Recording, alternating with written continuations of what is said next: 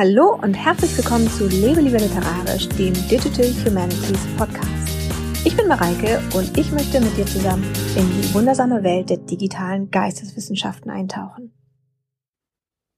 Heute möchte ich mit euch in einer zugegebenermaßen ziemlich analytischen Folge mal ein bisschen über das Autorsein heute nachdenken. Also wie es ist, heute Autor zu sein oder wie wir Autoren heute begegnen. Anlass ist, ihr ahnt es schon, denn ihr wisst ja, dass ich meinen Podcast im Moment so ein bisschen zur Begleitung meines Seminars zur Einführung in die Literaturwissenschaften an der Uni Hamburg nutze. Anlass ist also die Seminarsitzung am Montag, in der ich über Autorschaft und den Werkbegriff nachgedacht und gelehrt habe und dabei natürlich auch mal wieder gefühlt zum hundertsten Mal die berühmt gewordenen Texte von Barth und Foucault, nämlich äh, Was ist ein Autor? Also von Foucault, Was ist ein Autor? Und von Barth, Der Tod des Autors, gelesen habe. Und dass diese Texte erschienen sind, ist ja jetzt schon mehr als 50 Jahre her. Und darum habe ich mich gefragt, wie denn eigentlich so der Bezug zur heutigen Wirklichkeit ist. Also wie das einfach heute aussieht mit dem Schreiben, mit dem Autor sein. Ob man sagen kann, heute ist das ganz anders. Also wir haben ja heute tatsächlich sehr, sehr präsente Autoren, auch über die sozialen Medien, die es damals ja noch nicht gab, als diese beiden Texte erschienen sind. Und es gibt Autoren, die sind da super aktiv in den sozialen Netzwerken. Und das ist ganz besonders jetzt der Fall, da wir ja in einer Zeit leben, in der anlässlich der Corona-Krise ein Lockdown herrscht und in der man sich nicht mehr treffen kann, sondern ähm, sowas wie Lesungen dann eben auch einfach aus dem Wohnzimmer gesendet wird per Twitch oder Videokonferenz. Und da kriegt man auch so richtig das Gefühl, dass man so total lebendigen Autoren gegenüber sitzt, also fast wie in einem Raum, fast wie face to face, nur jetzt eben noch dichter, weil im Wohnzimmer. Naja, das ganze Phänomen möchte ich mir heute mal ein bisschen genauer angucken und wie gesagt, es wird auch ziemlich analytisch heute. Aber wie gewohnt kommt hier erst nochmal der Schritt zurück und zwar dieses Mal in Form eines Blicks auf die beiden Texte und die Aspekte, die mich jetzt hier besonders interessieren. Also ich hatte das ja schon erwähnt. Der erste Text ist also von Roland Barth, Der Tod des Autors, ziemlich kurzer Essay, der aber sehr, sehr berühmt geworden ist und der 1968, wenn ich das richtig erinnere, 1968 erschienen ist und seitdem eigentlich nicht besonders viel von seiner Wirkmacht verloren hat. Also man kann ihn zwar anzweifeln, aber trotzdem wird er halt immer noch rezipiert. Also manchmal ex negativo, aber häufig eben auch nicht. Also häufig wird er auch einfach noch so herangezogen. Und das Verwirrende an diesem Text ist, wenn man so das erste Mal damit konfrontiert wird, dass so ein physischer Autor natürlich nicht tot sein kann. Also zumindest nicht, solange er noch schreibt. Also ein physisch lebender Autor kann ja nicht irgendwie gleichzeitig ein toter Autor sein. Und ein toter Autor, also der eh schon tot ist, der ist ja eh schon tot. Und da fragt man sich auch so, äh, was soll das Ganze überhaupt? Also wieso muss man jetzt sagen, dass äh, der Autor tot ist, obwohl es eigentlich nur zwei Situationen gibt? Entweder ist er na klar tot, weil er vor 300 Jahren gelebt hat, oder er ist na klar nicht tot, weil er eben heute lebt und schreibt. Und wenn er nicht schreiben würde, würde es keine Texte geben. Aber es geht hier eben auch nur bedingt um den Menschen, der der Autor ist, also um den äh, Schreibenden. Es geht mehr so um das Konzept. Es geht so um die Stimmen, die man dann auch in einem Text wiederfindet und wie man diese auch zuordnen kann. Und darum startet ja Barth auch mit der Frage ganz am Beginn seines Aufsatzes, wer spricht. Also er hat dann ein literarisches Beispiel und sagt, hier ist es nicht eindeutig, wir können nicht zuordnen, wer spricht. Und wenn man sich ernsthaft mit Textanalyse auseinandersetzt, kann man natürlich mit auf diese Frage auch keinen Fall antworten, hier spricht der Autor zu uns. Nicht nur, weil das irgendwie ähm, unprofessionell wirkt oder nicht mehr en vogue ist, sondern das führt uns auch nirgendwo hin. Das führt in eine Sackgasse. Also da kommen wir nicht weiter von hier aus. Meine persönliche Lieblingsidee aus diesem Text von Barth, der Tod des Autors, ist übrigens, ähm, dass er den Autor als so eine Art Medium beschreibt, das zwar dafür sorgt, dass ein Text entsteht, so als Schreibender, dass er diesen aber nicht unbedingt hundertprozentig bewusst konstruiert und formt oder sogar, wenn man das jetzt ein bisschen hochtrabender ausdrücken möchte, irgendeinem Zweck untertan macht, sondern stattdessen bahnen sich quasi durch diesen Schreiber die Ideen und die Texte und die Sätze und die Wörter aus dem, was er selber irgendwie mal gesehen oder gehört oder gelesen hat. Und diese ganzen Ideen und Satzfetzen und Texte bahnen sich also ihren Weg durch diesen Autor in den Text, also in den Text, den der Autor schreibt. Und ähm, wenn ich jetzt mal hier einmal so kurz auf die Metaebene meiner eigenen Podcast-Folge hüpfe, dann äh, könnte man feststellen, oder könnte ich feststellen, dass ich hier jetzt quasi gar nicht irgendwie zu euch spreche, sondern eigentlich nur das wiedergebe, was ich selber schon mal gelesen habe oder gehört habe und dass ich eben diese Worte eigentlich nur medial durch mich vermitteln. Und genau diese Idee kann man mit dem Text von Foucault dann noch ein bisschen weiterdenken, also mit dem Text, was ist ein Autor? Denn da stellt er fest, dass die Person des Schreibenden sich beim Schreiben quasi aufspaltet und durch den Text oder durch das Schreiben so eine gewisse Distanz zu sich selber schafft. Er nennt das Pluralität des Egos. Und damit bleibt dann das Schreiben physisch mit der Person verbunden, weil man ja natürlich physisch schreibt mit der Hand oder ähm, auch mit dem Computer, aber man muss es ja bedienen. Aber die Autorschaft wandert quasi in den Text und damit eben auch so diese Autorinstanz. Also es gibt dann im Text eine Autorinstanz und genau an dieser Instanz können wir auch erkennen, ob ein Text ein Werk ist, ein schriftstellerisches Werk oder eben nicht. Und ähm, er macht ja, also Foucault jetzt zu Beginn in seinem Text so eine Aufzählung oder so im ersten Drittel, in der er sich fragt, ob es eigentlich sinnvoll ist, den Werkbegriff an den Autorbegriff zu koppeln und zu sagen, alles, was von einem Autor stammt, jeder Text, der von einem Autor stammt, ist ein Werk. Und dann nimmt er als Beispiel Nietzsche und sagt, okay, da können wir gucken, seine Schriften sind auf jeden Fall Werke und ähm, seine Briefe vielleicht auch. Also das ähm, erzähle ich jetzt auf als Beispiel, ne? Das steht jetzt nicht bei Foucault. Aber äh, wenn man das mal so durchdekliniert, was aber bei Foucault steht, ist ähm, das Beispiel der Einkaufsliste. Und er sagt, wenn jetzt eine Einkaufsliste von Nietzsche gefunden wird, ist das dann auch ein Werk, nur weil es an den Autor gekoppelt ist. Und da kann man jetzt eben diesen Bogen zurückschlagen von dieser Autorinstanz im Werk, also der Pluralität des Egos, und eben sagen, nee, eine Einkaufsliste wäre jetzt äh, kein Werk, weil da keine Autorinstanz im Text zu finden ist. Und dann könnte man eben den Rückschluss ziehen und sagen, immer wenn wir einen Text haben, in dem eine Autorinstanz zu finden ist, dann handelt es sich auch um ein Werk und damit haben wir dann den Werkbegriff irgendwie auch weiter geschärft. Und von hier aus möchte ich jetzt gerne zu meiner ursprünglichen Frage zurückkommen. Das sind so die äh, Aspekte, die ich jetzt aus den Barth und Foucault-Texten im Folgenden auch nochmal wieder aufgreifen werde. Und damit haben wir das auch genügend betrachtet für diese Folge und kommen eben zurück zu der Frage, ob das Ganze eigentlich überhaupt heute noch zählt in einer Zeit, in der wir das besonders lieben, wenn sich Privates und Professionelles vermischt, wie zum Beispiel in den sozialen Medien. Und genau dort habe ich mich auch mal so ein bisschen umgesehen, also auf einigen Profilen von Autoren, Social Media Profilen und habe festgestellt, dass es da durchaus sehr, sehr verschiedene Arten von Autoinszenierung gibt. Und ähm, die harmonieren irgendwie auch unterschiedlich mit den sozialen Medien. Also je nach sozialem Medium ist dann die Autorinstanz oder Autoinszenierung oder Autopersönlichkeit, je nachdem, was es denn ist, auch so ein bisschen anders geformt.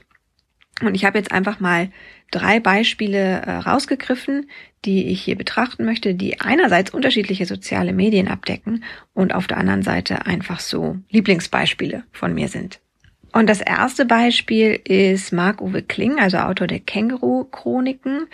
Und ähm, der ist sehr präsent auf YouTube und hat so ein bisschen so eine, ich spreche die ganze Zeit über mich selbst Ironie und die möchte ich jetzt mal so ein bisschen genauer betrachten. Und an dieser Stelle möchte ich auch gleich schon mal zurückgehen zu Barth und Foucault, denn schon diese beiden haben gewusst, dass man nicht einfach so Texte schreiben kann, ohne dass die Leser und Leserinnen anfangen werden, darin quasi auf Spurensuche nach dem Autor zu gehen. Also die Anonymität des Autors lässt sich nicht wahren, weil Leser immer danach suchen werden, wer eigentlich der Autor ist und wo im Text eigentlich der Autor steckt.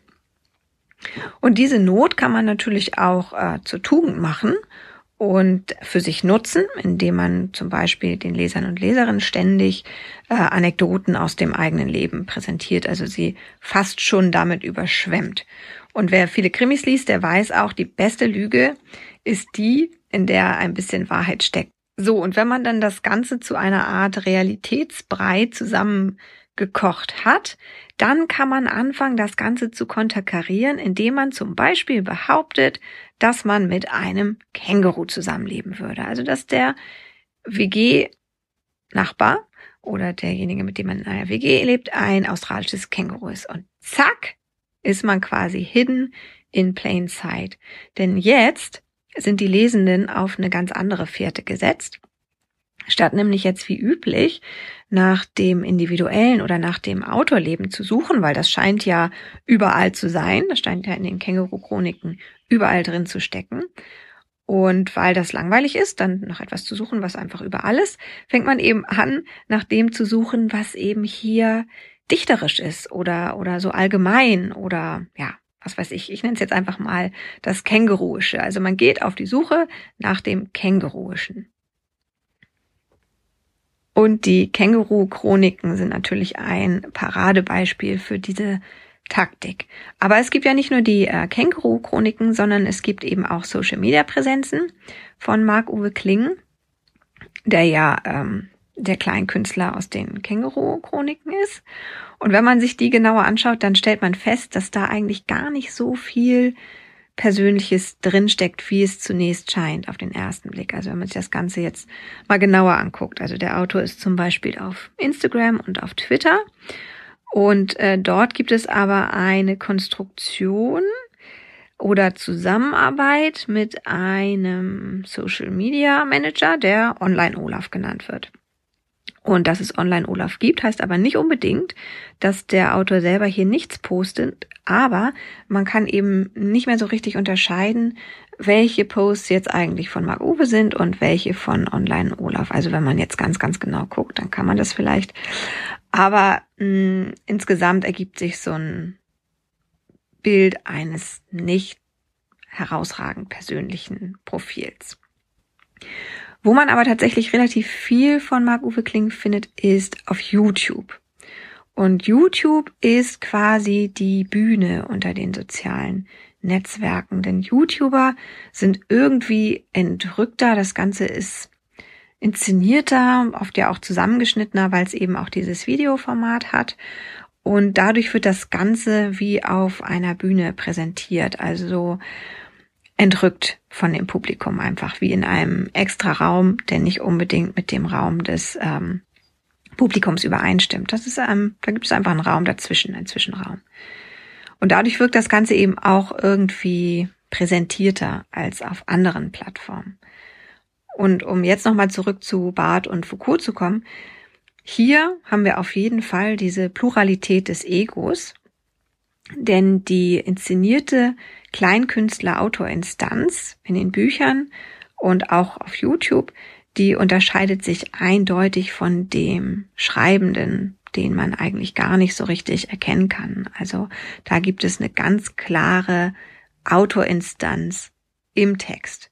Und die ist sehr, sehr durchinszeniert und sehr, sehr performativ. Gehen wir zu einem zweiten Beispiel und das ist äh, Sascha Stanisic, der auf Twitter ist und dort so eine Art Kumpelautor-Instanz aufgebaut hat. Sascha Stanisic habe ich tatsächlich erst vor kurzer Zeit für mich entdeckt. Ich weiß, damit bin ich ein bisschen late to the party, weil alle anderen ihn irgendwie schon vor mir gelesen ähm, zu haben scheinen. Aber ich habe ihn tatsächlich eher erst auf Twitter wahrgenommen und habe nicht zuerst seine Romane gelesen. Und eine der ersten Twitter-Aktionen, die ich von ihm in Erinnerung habe, also jedenfalls kommt es mir so vor, als wäre es so die erste Twitter-Aktion, die mir so bewusst gemacht hat, dass hier ein interessanter Autor steckt, ist, dass er davon berichtet hat, dass er selber an einer Abiturklausur teilgenommen hat, in der das Thema ein Text von ihm selbst war. Also es war irgendwie ein ähm, Ausschnitt eines Textes von ihm oder ein Roman und dazu sollte eine Analyse geschrieben werden und diese Klausur hat er mitgeschrieben. Das war so das Erste, was ich in Erinnerung habe, von ihm mitbekommen zu haben. Und danach sind mir immer mal wieder Tweets von ihm aufgefallen. Also was ich jetzt zum Beispiel erinnere, ist, dass er einmal äh, ein Foto von seinem Sohn im Tigerkostüm gepostet hat. Und dann jetzt gerade vor kurzem anlässlich des Corona-Lockdowns hat er eine Wohnzimmerlesung gemacht über Twitch, die er dann auch über Twitter beworben hat. Also da bin ich auch über Twitter raufgekommen. Und ähm, die habe ich mir dann eben auch angeschaut, also diese Wohnzimmerlesung. Und das war irgendwie alles, bevor ich überhaupt angefangen hatte, irgendwie einen Roman von ihm zu lesen. Also inzwischen habe ich äh, einen Roman von ihm gelesen, aber diese ganzen Social-Media-Aktionen habe ich eben noch vorher mitbekommen. Und in dieser Twitch-Lesung hat er auch erwähnt, dass er immer wieder seinem Sohn gute Nachtgeschichten erzählt.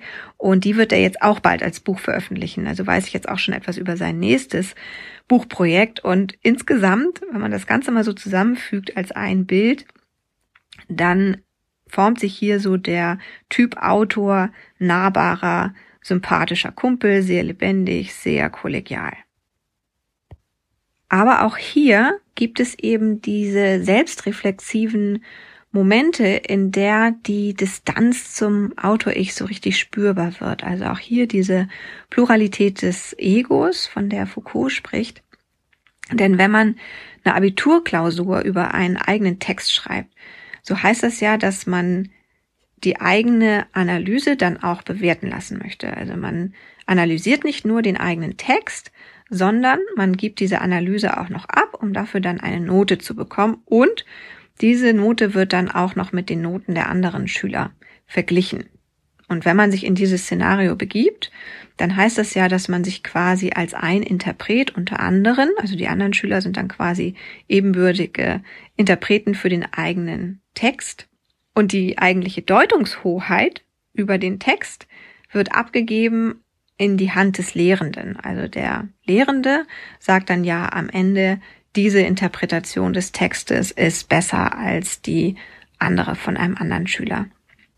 Und auch dieses Erzählen über die Entstehung seiner Kindergeschichten, die er jetzt also als Veröffentlichung auch plant, gehört irgendwie in diese Pluralität des Egos Kategorie, weil er hier ja dann auch offenlegt, wie der Erzählprozess vonstatten geht. Also er ist ja hier dann in einer ganz persönlichen Erzählsituation, nämlich er und sein kleiner Sohn, dem eine gute Nachtgeschichte erzählt und die Geschichten kommen ihm dann ja relativ spontan in den Sinn. Er erzählt sie, er bekommt eine Reaktion auf das Erzählte und passt die Erzählung auch daraufhin an. Also so ein ganz dynamisches Erzählsetting, in dem der Autor eben auch nicht unbedingt die einzige Autorität über die Geschichte hat, sondern ähm, der Hörende in diesem Fall wird in den Prozess mit einbezogen und kann eben auch die Geschichte letztendlich mitformen aktiv. Und die so entstandenen Geschichten schreibt er dann ja wiederum als äh, Schreibender später auf, um sie dann eben drucken zu lassen und dem Verlag zu übergeben und zu veröffentlichen. Also auch hier ist diese Autorinstanz im Text nicht unbedingt gleich des schreibenden Autors. Und als drittes Beispiel habe ich noch so ein bisschen ein abgefahrenes Beispiel für euch, nämlich Sibylle Berg und ihr Instagram-Account. Bei Instagram ist es ja so, da habe ich das Gefühl, das Netzwerk karikiert sich eigentlich schon seit Jahren selbst, weil die ja mal gestartet so als relativ simple Fotoplattform mit einer Handvoll von krassen Filtern und auf diese Plattform konnte man halt schnell irgendwie witzige Schnappschüsse hochladen, dann mit einem Filter versehen und dann halt teilen. Und aus diesem relativ spontanen Netzwerk ist so eine Art Hochglanz-Selbstinszenierungsplattform geworden. Und wenn einem selber noch nicht aufgefallen ist, wie ironisch das eigentlich ist, dann kann man sich mal den Instagram-Account von Sibylle Berg anschauen, weil sie nämlich genau mit dieser Instagram-Ironie dort sehr, sehr spielt.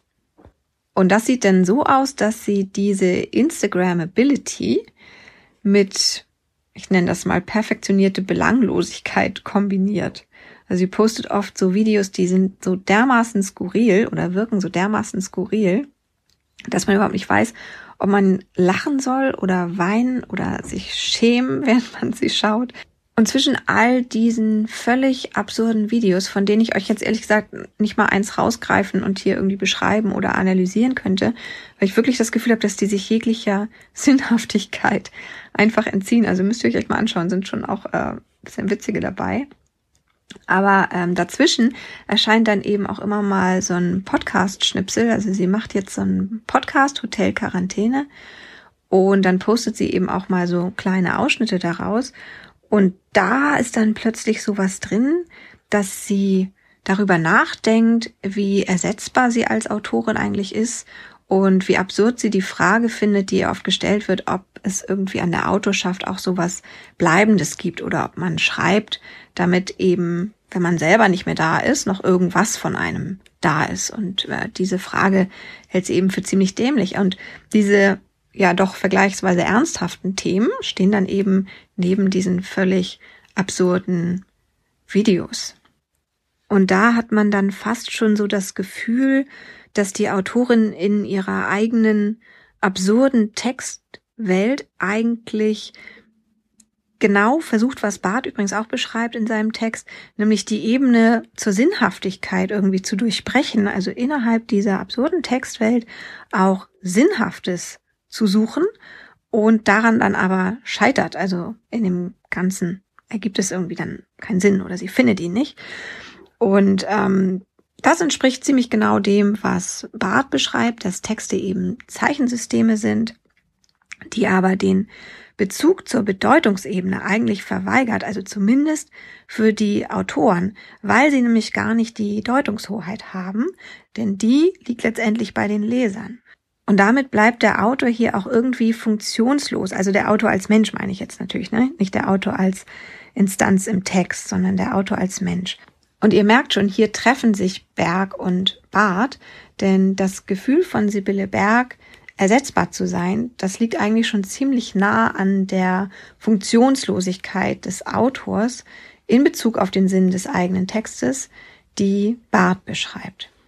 Und ihr seht also, dass diese Dauerpräsenz von Autoren auch durchaus in ihrer eigenen Person auf den sozialen Netzwerken, also dass das nichts ist, was der Idee vom Tod des Autors, so wie sie in diesen beiden Texten von Barth und Foucault beschrieben wird, irgendwie grundlegend widerspricht.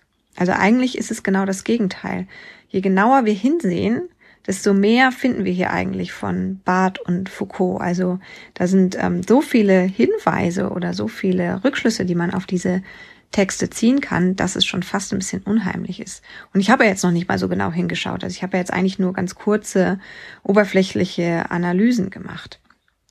Und eine Ebene, die ich jetzt zum Beispiel noch nicht betrachtet, ist, dass wir natürlich auch als Konsumenten sehr viel auf die Autoren projizieren können. Also gerade wenn sie so präsent sind, wir können die dann cool finden oder sympathisch oder weird oder absurd. Aber am Ende zählt eben eigentlich nur der Text und nicht die Autorpersönlichkeit. Und da müssen wir eben auch ganz klar einsehen, dass diese Social-Media-Profile der Autoren genau dafür da sind, nämlich den Text zu ergänzen oder ihre Texte oder ihr Werk zu ergänzen. Und damit sind eben die Dinge, die sie auf den sozialen Medien posten, auch eine Form von Text. Also das trägt eigentlich nur zum Text bei und ist auch ein Werk, weil wir eben da auch häufig diese Autoinstanz haben, ähm, diese Pluralität des Egos, dass wir eben sagen können, da steckt etwas, eine Autoinstanz im Text. Das ist aber nicht gleich der, mit dem schreibenden Autor. Und dabei ist natürlich auch ganz klar, dass es sich hier nicht unbedingt um schriftliche Textelemente halten muss, aber eben um bildliche oder auditive oder audiovisuelle oder eben insgesamt auch performative Elemente. Okay, und damit war es das heute auch schon wieder von mir. Ich hoffe, ihr habt Spaß gehabt an dieser recht analytischen und dadurch auch sehr anderen Podcast-Folge. Ihr könnt wie immer das Ganze nochmal nachlesen auf meinem Lebe lieber literarisch Blog, also auf lebelieberliterarisch.de. Den Link zur, zum Artikel zur Folge poste ich euch natürlich auch nochmal in den Show Notes, also da könnt ihr dann auch dem Direktlink folgen. Und dort, also auf meinem Blog, könnt ihr mir natürlich auch gerne Kommentare hinterlassen. Nächste Woche denken wir das Thema Autorschaft und Schreiben noch ein bisschen weiter, denn da wird es hier um Poetik und auch um Poetiken bestimmter Autoren gehen. Ich freue mich drauf. Bis dann.